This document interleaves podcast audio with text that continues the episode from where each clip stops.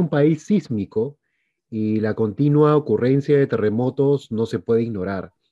Es importante desarrollar proyectos de investigación científica para estudiar y comprender mejor estos eventos a fin de desarrollar herramientas que ayuden a reducir y mitigar las pérdidas humanas y materiales. La empresa privada está participando activamente en programas de investigación. Una de las más importantes es la firma peruana Andes. En esta oportunidad me acompaña la ingeniera Selene Quispe, PhD en sismología por el Instituto Tecnológico de Tokio y actualmente es jefa de investigación, desarrollo e innovación en Andes, Perú. Bienvenida, Selene, a nuestro podcast. Buen día, gracias. Muchas gracias por la invitación. Gracias por estar aquí, Selene. Eh, actualmente, en Perú, eh, ¿cuál, ¿cuál es la situación acerca de la investigación de herramientas para la mitigación de desastres por causa de terremotos? Em, en realidad hay varias, eh, varias herramientas si hablamos de la mitigación de desastres por terremoto. Por ejemplo, una de ellas es la, evaluación del peligro sísmico, que justamente con este estudio podemos determinar con anticipación la demanda sísmica a la que estaría sometida una estructura, una edificación eh, ante eventos sísmicos de magnitud considerable para un periodo de, retorno determinado.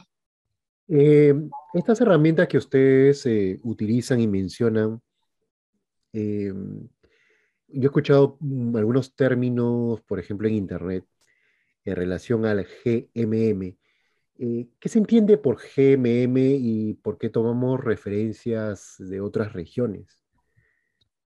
Ya, mira, justo acá tú me estás haciendo dos, consultas ya. Eh, tenemos la, primera para responderte es la GMM, que en realidad está, este inglés, eh, que significa Ground Motion Model, y si lo traducimos al, español, es el modelo de movimiento del terreno.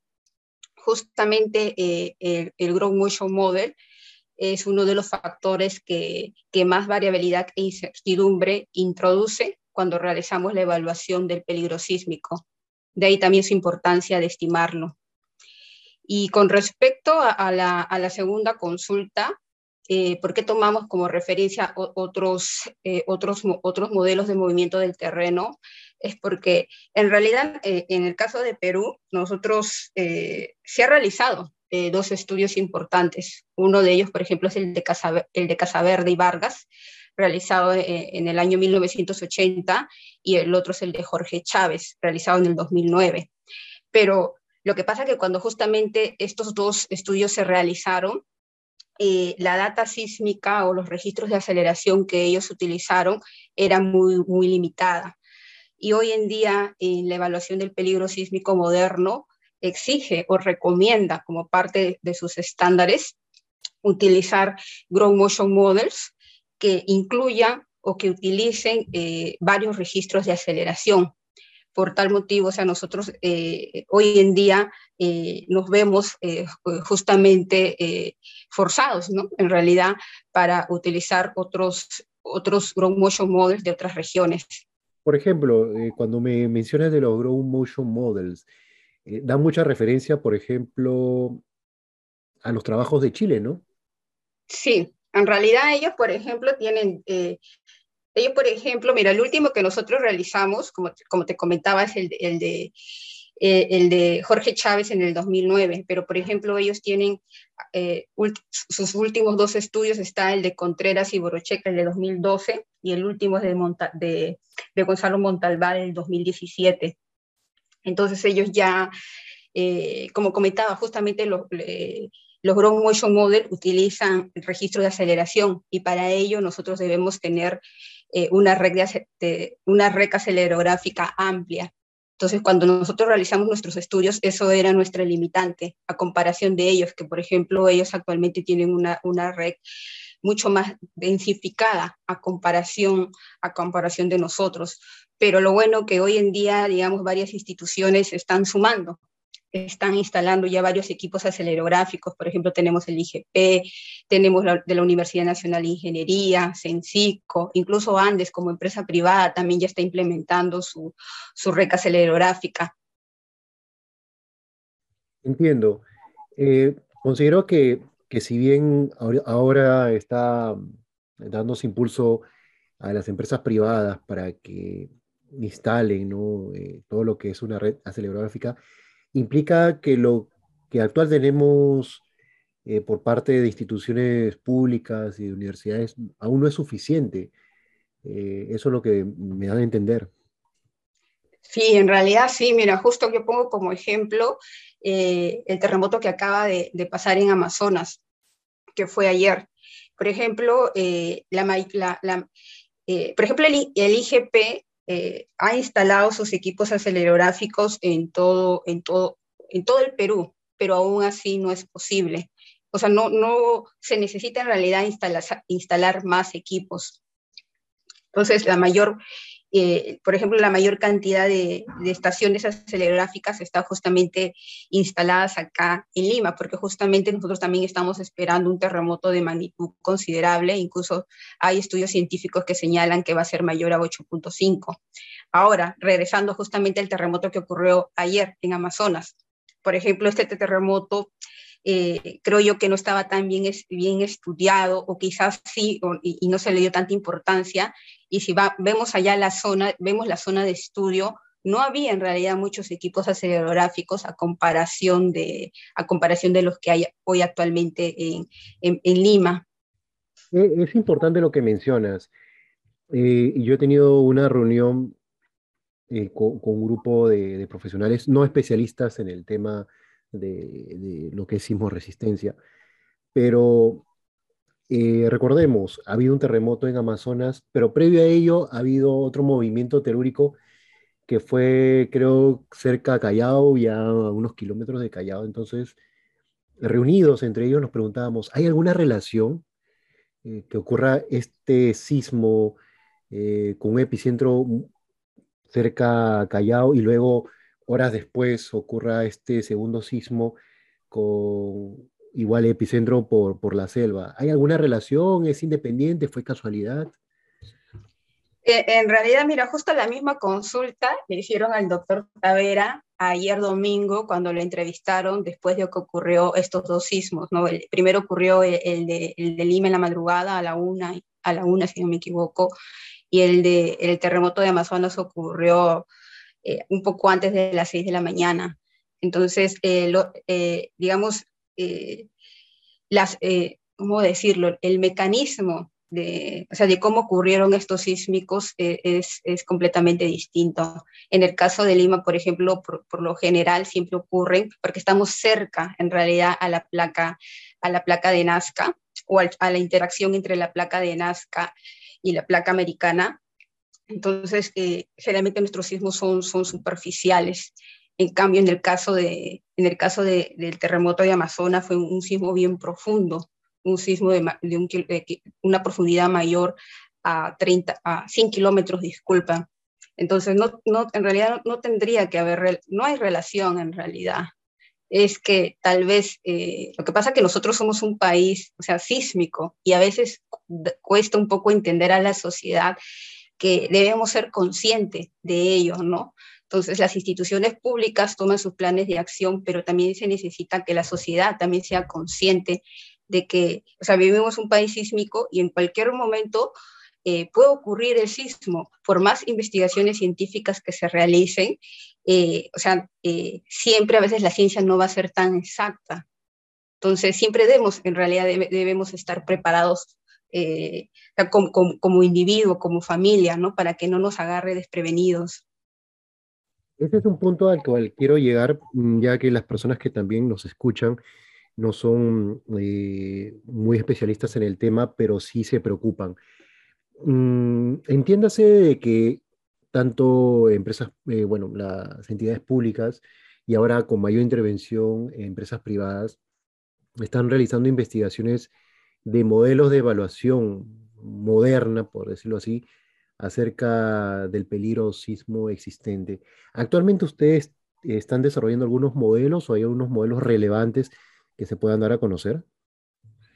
Sí, e, en realidad, por ejemplo, Andes, lo que me gusta mucho de, esta organización es que primero tiene su, área de investigación, desarrollo y innovación en, la que justo eh, yo, o sea, yo, yo laboro, soy parte del equipo de trabajo es que tiene la, iniciativa de invertir en proyectos de investigación, desarrollo e innovación. Nosotros, por ejemplo, si hablamos en, en la evaluación del peligro sísmico, Actualmente nosotros estamos desarrollando nuestro segundo proyecto de investigación científica, que es justamente con la finalidad de poder eh, determinar un, un Ground Motion Model eh, que cumpla con los estándares de que, con los estándares, los estándares que hoy exige el estado del arte de, la evaluación del peligro sísmico. Recuerda que te comenté que, por ejemplo, el último fue de Jorge Chávez, que se realizó en el 2009 pero tenía una limitante, ¿no? que no tenía muchos registros de aceleración o no había muchas estaciones acelerógrafas instaladas. No obstante, hoy en día, eh, después de, en realidad, más de 10 años se han instalado más equipos acelerográficos y lo que está haciendo Andes con sus investigadores es justamente aprovechar esa oportunidad y poder determinar ese ground motion, ese model que exige eh, los estándares de la evaluación del peligro sísmico moderno. También hay que tener en cuenta que, por ejemplo, para este segundo proyecto de investigación, nosotros ya no lo estamos realizando entre investigadores peruanos. También hemos invitado la participación de dos, de dos investigadores chilenos, entre uno de ellos Gonzalo Montalbán, ¿no? que él también eh, determinó un, un, un Model para, para Chile. Entiendo. Eh, hay una confusión también que definitivamente nos vas a ayudar a comprender. Al nosotros poder eh, obtener propuestas como en el caso de Andes para mejorar lo que es la evaluación de un peligro sísmico, em, hay una, hay una duda, hay una confusión o preocupación, yo le diría más que es una preocupación, de poder conocer, de poder estar más alertas o de tener incluso mayor cantidad de segundos antes de que un movimiento telúrico ocurra. Vale decir, a veces vemos, ¿no? Es una opinión de una persona de a pie en la calle, no especialista, que por ejemplo en Japón eh, hay alarmas eh, segundos antes de que ocurra un sísmico, entonces eso ayuda a que las personas tengan un poquito más de tiempo a poder ir a lugares seguros. Lo que ustedes proponen, lo que están desarrollando, eh, abarca también esa, esa matriz o, va un poco más a la parte de mitigación? Ya, mira, justo, eh, eh, bueno, como comentaste en inicio, eh, yo he estudiado en, Japón, he hecho la maestría y, el doctorado también allá. Entonces, estos sistemas de alerta temprana, ¿no? Que, antes que ocurra o antes que el ser humano o el ciudadano sienta las ondas sísmicas que, se generan producto justamente de los sismos, entonces ellos ya, ya lo tienen, en realidad han implementado. Eh, antes de que ocurra, te suena la, alarma, ¿no? Eh, eh, generalmente es por, por celular, ¿no? Y, y bueno, la, la, población o, el ciudadano puede salir del lugar o ubicarse en un lugar seguro. En cambio, acá en Perú todavía no está implementado eso. Y, y, esto tiene que ver en realidad mucho por, por ciencia, en ciencia, tecnología e innovación. Eh, como comentaba, eh, primero nosotros eh, todavía no tenemos muchas estaciones acelerográficas instaladas, no tenemos lastimosamente el conocimiento para poder implementar ese tipo, el sistema de alerta temprana. Sé que el IGP ha avanzado, pero aún falta. No, por ejemplo, yo la, la, última vez que fui a Japón, justo fui antes de, antes de la pandemia en el año 2019, y ellos ya, ah, los japoneses están instalando, por ejemplo, sus, acelerómetros eh, submarinos, podríamos decir, justo e, en el contacto entre, la, entre, entre, sus placas, entre sus placas tectónicas. ¿no? Entonces nosotros todavía, si te das cuenta, cuánta brecha existe, ¿no? si hablamos de, ciencia, tecnología e innovación, para poder eh, mitigar, cuando, eh, mitigar, digamos, cuando ocurra un terremoto de magnitud considerable. Tendría que ver mucho también con el presupuesto que se destina a esa investigación. Eh, en realidad sí, es, en realidad, mira, justo yo también estoy haciendo como una investigación y, por ejemplo, nuestro PBI, en comparación, por ejemplo, de, Finlandia, tiene eh, más del 2% de su PBI destinado a investigación, desarrollo e innovación. ¿Ya? En el caso de Perú, eh, no llegamos al 0, al 0 o apenas llegamos al 0.12% de su PBI, ¿no? Entonces, estamos hablando de un 2.7 a un 0.12%. Entonces, es muy bajo en realidad. Y, y el, el, detalle también está que, o sea, está el presupuesto, pero a veces por una mala gestión tampoco se, se ejecuta. Ese también es otro, otro problema que también lo ha, eh, lo ha identificado, por ejemplo, eh, con CITEC, ¿no? Es curioso mencionar a Finlandia porque eh, es quien también tiene una de las uno de los sistemas de educación más eficientes del mundo. Y mm, bueno, de ahí es el, el doctor Lauri Koskela, quien es el promotor de una filosofía muy avanzada para la gestión de la construcción. Así que es muy buena referencia con respecto a Finlandia. es, es, evidente que Andes, eh, a diferencia de muchas otras empresas privadas, sí tiene, veo, percibo, eh, he, leído el artículo, el, estado del arte que, están desarrollando como muchos otros artículos más, y sí tiene, le dan mucha relevancia a la parte de investigación, a la parte de innovación, a la parte de desarrollo, como un valor agregado a los servicios que, que ellos eh, desarrollan para la industria de la construcción, ingeniería y minería. Ante ello, eh, mm, las personas que nos están escuchando quieren conocer un poco más de estas investigaciones, eh, dónde lo están publicando, qué propuestas tal vez mm, no tanto internas, sino un poco para la difusión del conocimiento están realizando ustedes. Eh, mira, justamente para las, para las difusiones, ¿no? Porque también me, comentan a veces que, que, no tenían conocimiento. Y ahorita, por ejemplo, yo estoy trabajando en un plan de acción para una mayor difusión. Eh, tenemos nuestros canales de comunicación por LinkedIn, eh, por Facebook, donde, o sea, estamos difundiendo, digamos, nuestros proyectos, especialmente cuando son adjudicados, los proyectos de, de investigación-desarrollo, investigación, desarrollo e innovación por, por parte de Concitec. Eh, nos falta, por ejemplo, difundir más, más los resultados. Eh, eso también, por ejemplo, e, es un, es un, digamos, es una actividad que, que, tenemos pendiente, pero ya lo estamos realizando. También, por ejemplo, eh, yo ya me estoy tomando mi tiempo, por ejemplo, para, para conversar, digamos, con, con medios de comunicación, sobre todo con el diario Gestión. Con el diario Gestión, por ejemplo, nos, nos ayudó bastante a hacer la difusión de, de nuestra red acelerográfica de Andes, ¿no?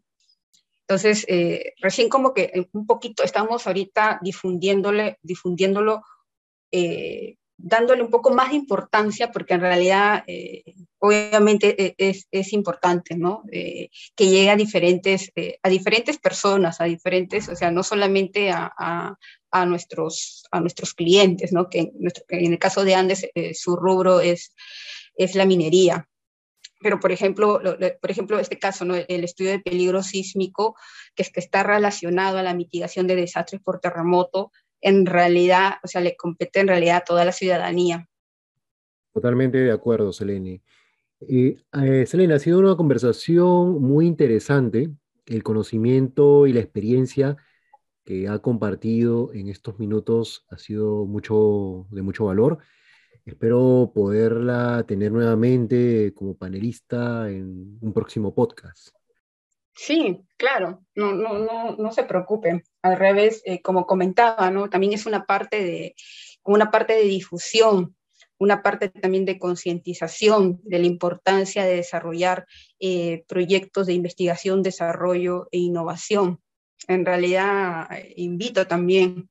Justo en la mañana tenía una, una reunión con la, con la Cámara de Comercio de Lima y donde se presentaban varias empresas que invierten justamente en Masí. Entonces, en realidad la invitación está abierta para todos, ¿no? Y también lo que se busca bastante es la, la articulación tanto entre la empresa privada y el sector público para que estos, estos proyectos de, de investigación, desarrollo e innovación tengan un mayor impacto. Bueno, Selene, eh, ha sido de mucho agrado estar eh, en este podcast. Ha sido la ingeniera Selene Quispe para nuestro podcast.